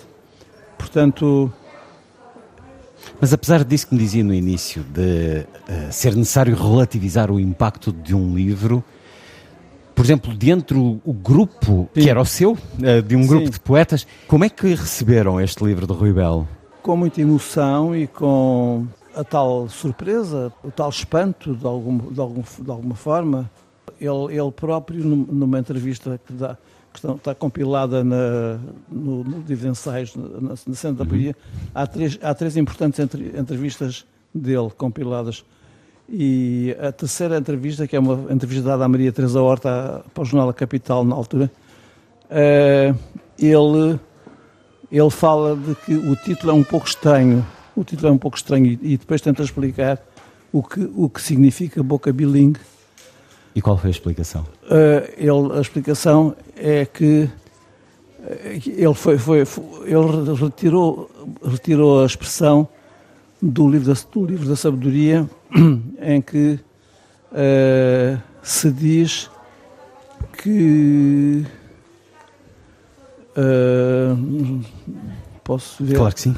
Uh, não sei, não a edição se, dos uh, 50 anos de Boca Bilingue, com o prefácio de Gastão Cruz, a, edição A sabedoria odeia a Boca Bilingue, é a, a, a, expressão que ele vai buscar ao, a esse livro da sabedoria. Porque, de facto... E isto é uma ideia que se entende. Que... Sim. No entanto, eu penso que eu sempre vi a, a expressão Boca Bilingue e, e esse título como, como uma valorização desse bilinguismo uh, como uma, uma valorização da ambiguidade, que, que é uma componente importantíssima da poesia, não é? Aliás, essa, essa época é a época em que, mesmo nas faculdades de letras, se falava muito do, da ambiguidade. De, aliás, há um livro, um, um livro clássico da, da teoria poética que é Seven Types of, of Ambiguity, de William Ampson. Falava-se muito de plurissignificação, por exemplo, David Mourão Ferreira, nas aulas, referia-se muito a coisas como estas, de forma que eu penso que com o título Boca Bilingue, Rui sublinha essa recusa de uma univocidade do texto poético, digamos assim. Portanto, o, o texto poético uh, joga precisamente numa certa indefinição e numa certa e numa certa dúvida sobre o significado acerca do significado do, do que lá está. E e realmente o Rui Belo sublinha por, por diversas vezes que a, a linguagem poética é, é, uma, é, uma, linguagem que não é linear, que não tem uma interpretação única, em que não há uma, um sentido uh, dependente da lógica normal, da lógica, da lógica cotidiana. Portanto, ele diz que, que, que, há, que, que a função, da, a função da, da, poesia não é, não é comunicar, não é transmitir mensagens, não é uh, ser clara nesse aspecto. Aliás, há um texto em que ele fala da que claros são, claros são os jornais, clara é a linguagem dos políticos, etc, etc. A poesia é outra coisa, pode ser e deve, pode ser e deve ser uma linguagem que admite e que incorpora uma certa obscuridade, não é? Ora, Teresa Belo, muito obrigado por ter vindo aqui à emissão da Antena 2 em direto. Bem-vindo uma vez mais. Creio que conversamos quando a Sírio Alvi lançou os poemas de Rubel, lidos por Luís Miguel Sintra. Já aqui escutámos Em Cima dos Meus Dias, um dos poemas uh, que está na Boca Bilingue, 50 anos depois, nova edição na Assírio. Este é um dia em que celebramos Rui Belo, é um dia em que o conhecemos melhor na reedição, mas ele, ele tem estado disponível, ele, espero, mas para já o, o passo essencial que é estar disponível eh, está, uh, Círculo Leitores publicou também uh, todos os poemas, mas aqui vamos conhecê-lo também ao longo destes dias do Fólio, pela vida, pela intimidade. Há pouco, uh, cruzando a exposição que nos mostra imagens da intimidade que, que tinham, vemos desde a paisagem do, da casa em que é luz até ao mar que tantas vezes contemplavam, às cerâmicas, tantas que ocupavam as prateleiras. Que gosto era esse da cerâmica, Teresa Belo? Em primeiro lugar, muito obrigada também por estar aqui. Um, pois é esse lado completamente desconhecido em relação ao Rui, porque eu acho que no fundo todo esse mundo acaba por, por estar presente nos versos dele também, de uma outra forma. Porque como, como acontecia com o mar, como acontecia com as suaves raparigas, como acontecia com o vento. Esses objetos uh, fazem parte, digamos, de um imaginário que, que no fundo se foi concretizando ao longo destes anos em que, em que vínhamos aqui para a Praia da Consolação e em que o Rui se apaixonava por essas, por essas mulheres de louça com, com um chapéu muito engraçado na cabeça, por esses cães que serviam de, de, de, de separadores de livros, por exemplo, de louça também, pelos castiçais que várias vezes foram, as velas várias vezes se acenderam. Hum. Mas era um imaginário ou uma estética? É, eu creio que podemos dizer que é que no fundo as duas coisas eh, confluem, não é? Porque havia esse imaginário e, e ele passava pelas, por estas lojas de óbidos e achava uh, certamente uma graça uh, estranha a estes objetos que ele queria levar com ele. Queria, ele queria que esses objetos partilhassem a vida dele, no fundo, ali em casa. E depois havia pratos, travessas, terrinas. Uh, era uma infinidade, uma infinidade realmente de objetos que não estão, não estão todos ali de maneira nenhuma, porque é só realmente uma pequena parte. Mas é esse lado realmente, como por exemplo em Estremoz, como por exemplo no Minho, como uh, aqui estão realmente os objetos ligados a esta, a esta zona, não é? Se atravessar estas ruas de Óbidos, estas acolhedoras ruelas, é verdade. hoje, uh, sentindo vendo o seu marido uh, na exposição, nos filmes, no filme do vosso casamento que será projetado daqui a pouco, na conversa que uh, está a ser tida em diferentes locais e no dizer dos poemas. Como é que se sente hoje, Teresa Bel? Como é que se sente toda esta celebração de Rui Bel? É uma grande alegria, é uma grande emoção e realmente eu sinto que ele continua a andar por aí, porque na verdade nos, nos versos ele continua e eu acho que, que a poesia e, e a arte têm tem esse grande, esse grande enigma e essa grande uh, dimensão que é uh, o perpetuar. O perpetuar e o Rui perpetua-se uh, na poesia que escreveu, perpetua-se nos ensaios que escreveu, inclusivamente, e perpetua-se em todos os leitores que o leem, porque isso é que é, digamos, a verdadeira corrente que vai passando de geração a geração. E isso é muito bonito ver uh, gente tão nova que gostam de ler a poesia do Rui, eh, ver que o Rui, inclusivamente, está nos programas já do ensino secundário, que é objeto de teses de doutoramento, quer em Portugal, quer no Brasil, quer noutros países, e isso é, é, é o que é importante, porque a vida realmente terminou, mas, mas a poesia continua. Vou perguntar a António Feijó mais sobre isso, entretanto vou libertá-la. Não sei antes lhe dizer que Rui Belo se perpetua também todas as semanas na Antena 2, porque há 14 anos que faço este programa onde estamos neste momento, chamado A Força das Coisas. E, é um, e foi num poema de Rui Belo, com esse título, A Força das Coisas, do livro Transporte no Tempo, que me inspirei. Depois soube logo de seguida que Simone uh, Beauvoir tinha também um livro com esse nome, mas A Força das Coisas é um pedido de empréstimo ao seu marido, a Rui Belo. O poema que vou dizer daqui a pouco, neste 14 ano do programa Vou Libertá-la, sei que uh, vai para esta festividade, esta celebração do Rui Belo. E muito obrigado uma vez mais por ter estado na muito nossa obrigada. Edição. Eu também sei que se perpetua na Antena 2. muito obrigada. Obrigado, Teresa Bel. Uh, António Feijó, bem-vindo. Tivemos-lo aqui em Óbidos, uh, já uh, a propor, Rui Belo. Qual é o papel de Rui Belo na, na, poesia da segunda metade do século XX em Portugal? Eu acho que é um papel decisivo, é um papel maior. Acho que é um dos nomes mais fortes da poesia, não apenas da segunda metade do século XX, de todo o século XX português. E, e realmente é um, é um conjunto relativamente rarefeito de nomes a que nós podemos associar Rui Belo. Os alunos com quem se cruza conhecem a poesia de Rui Belo? Pois, isto levanta um problema que é um problema importante, eh, que é o problema justamente de como é que a poesia sobrevive e quem são os seus leitores. Há uma retração no número de leitores de poesia. Não apenas em Portugal, mas em termos planetários. E observado a que distância temporal? Pois, se nós olharmos, por exemplo, para hum, a edição, a edição em qualquer língua, vemos que essa retração é notória.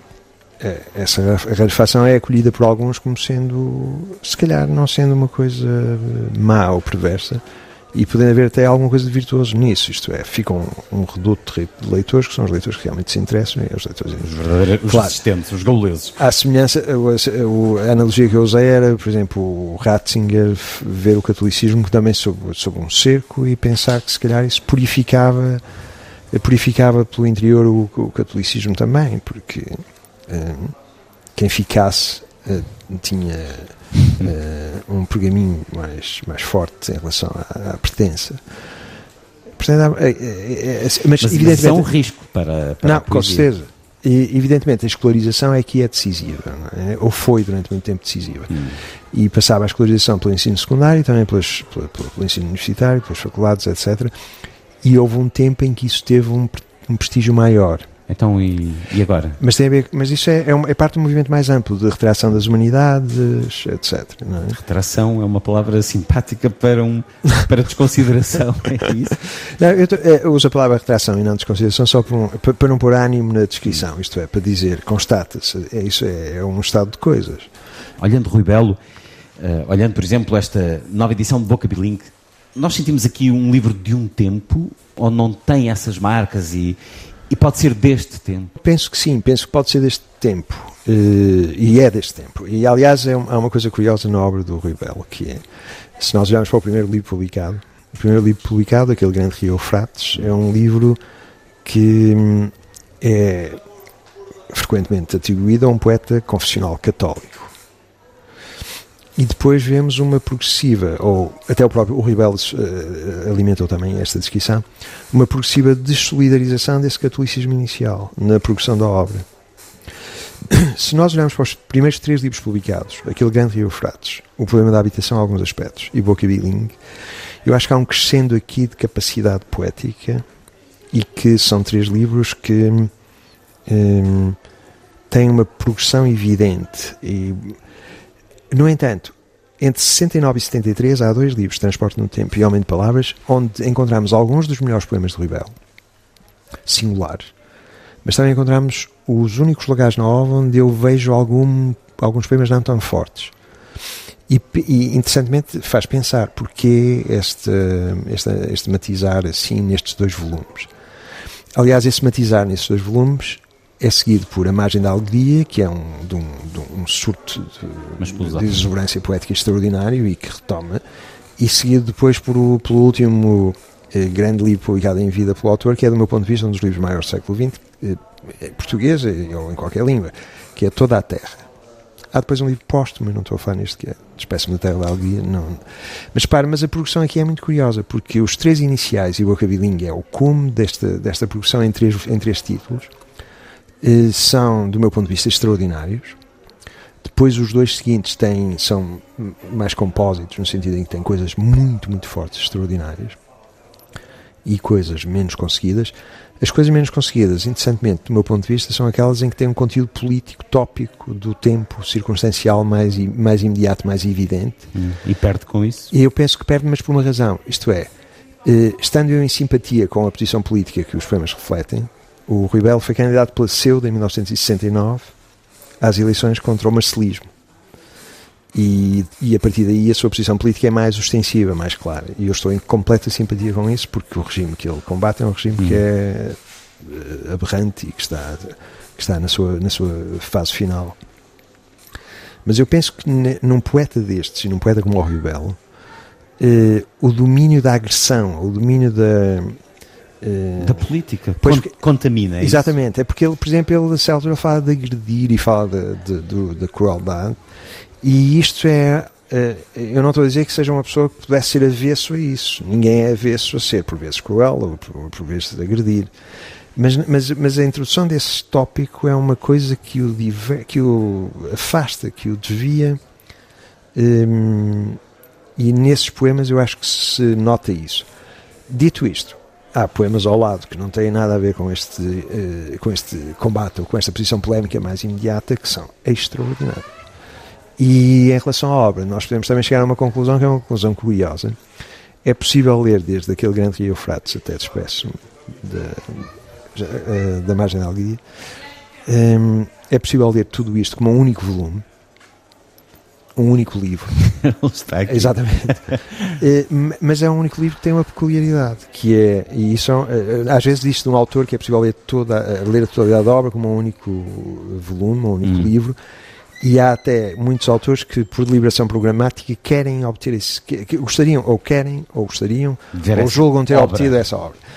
No caso, neste caso particular, no entanto, este impulso de ver tudo como um único objeto coexiste com a percepção que eh, qualquer leitor tem de que cada um daqueles volumes é autónomo, é, é independente, tem uma força própria e pode ser lido como um volume separado.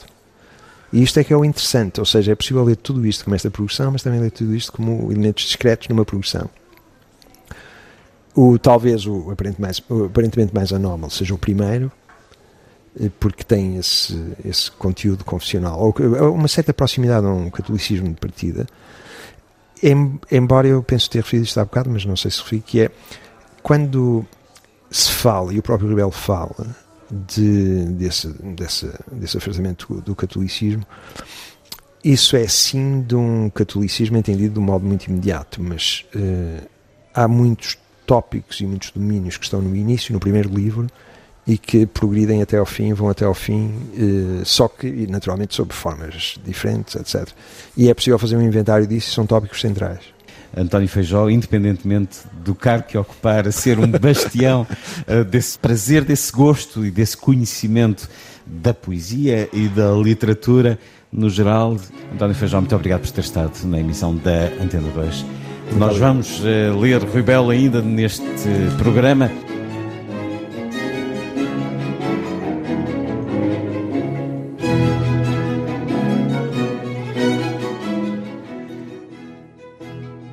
Passeio sob a sombra de mulheres frondosas de uma infinitésima memória.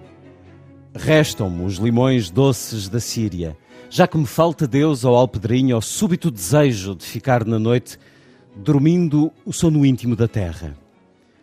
Foi-se o milagre das fontes pelo estio, e não sei que fazer das favas novas, pois abril é um mês que não conheço.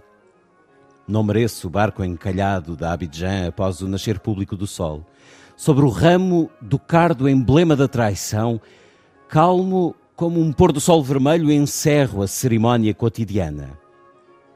Quantos fatos vesti, quantos despi, nas ruas devassadas por domingos perante a áspera censura do mar ou a grande catástrofe do meio-dia assinalando a morte da manhã.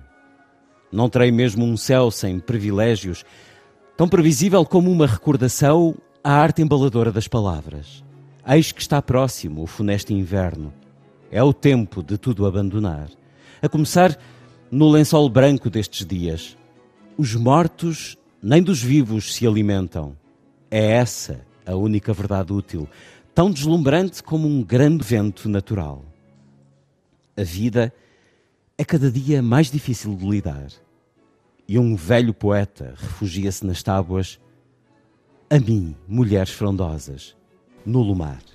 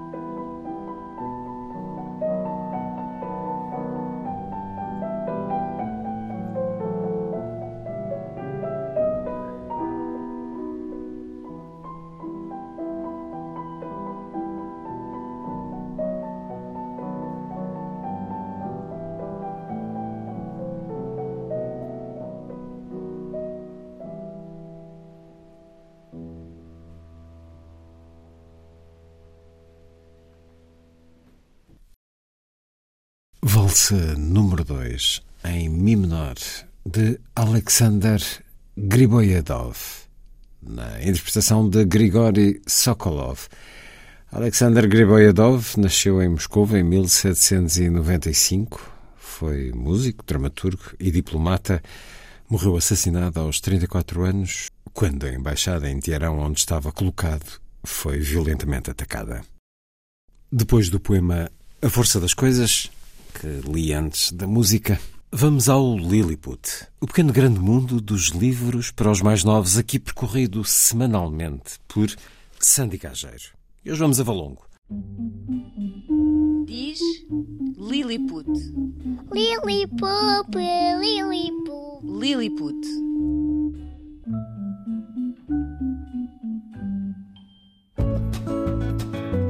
Até domingo decorre o Onomatopeia, Festival de Literatura Infanto-Juvenil de Valongo, que este ano lança o Prémio Álvaro Magalhães, destinado a obras de literatura infanto-juvenil de Portugal e Espanha. A curadora Adélia Carvalho falou com Lilliput e fala desta homenagem a Álvaro Magalhães, escritor que forma leitores há 40 anos. Não tivemos dúvidas, o primeiro nome que veio logo para a mesa é o Álvaro Magalhães, anda há 40 anos a formar públicos anda há 40 anos a criar o gosto pela leitura, quer com uh, crianças mais pequenas, quer com jovens, e, e, anda há 40 anos a brincar com a linguagem, com as palavras. E nós, dentro de Valongo, que temos esta marca do brinquedo, do brincar, o Álvaro Magalhães cai que nem uma luva aqui. Na sexta-feira, o escritor vai estar presente no festival, numa conversa moderada pelo editor Rui Coceiro.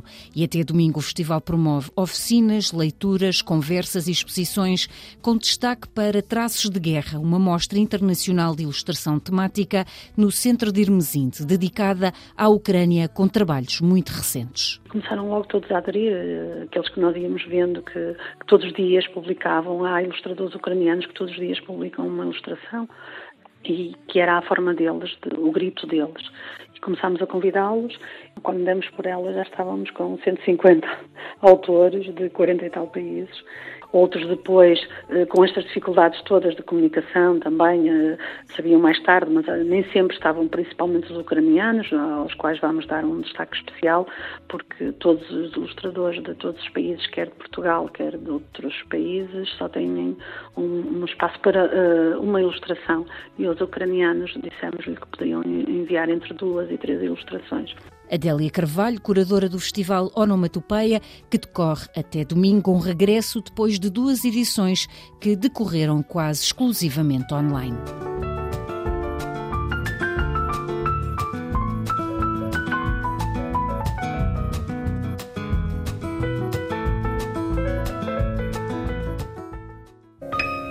thank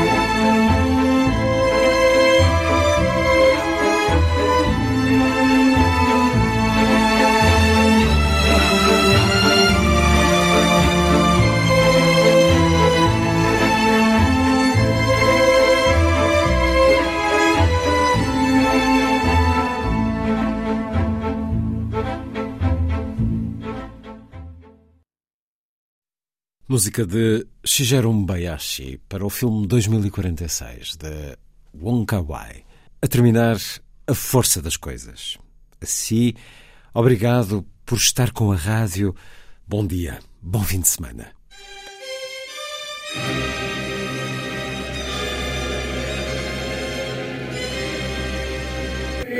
A força das coisas.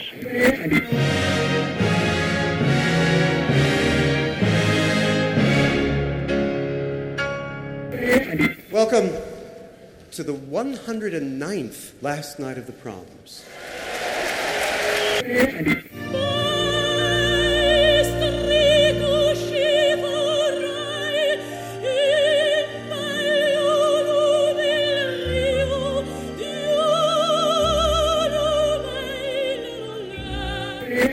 Com certeza, Bach, Mahler, Shostakovich.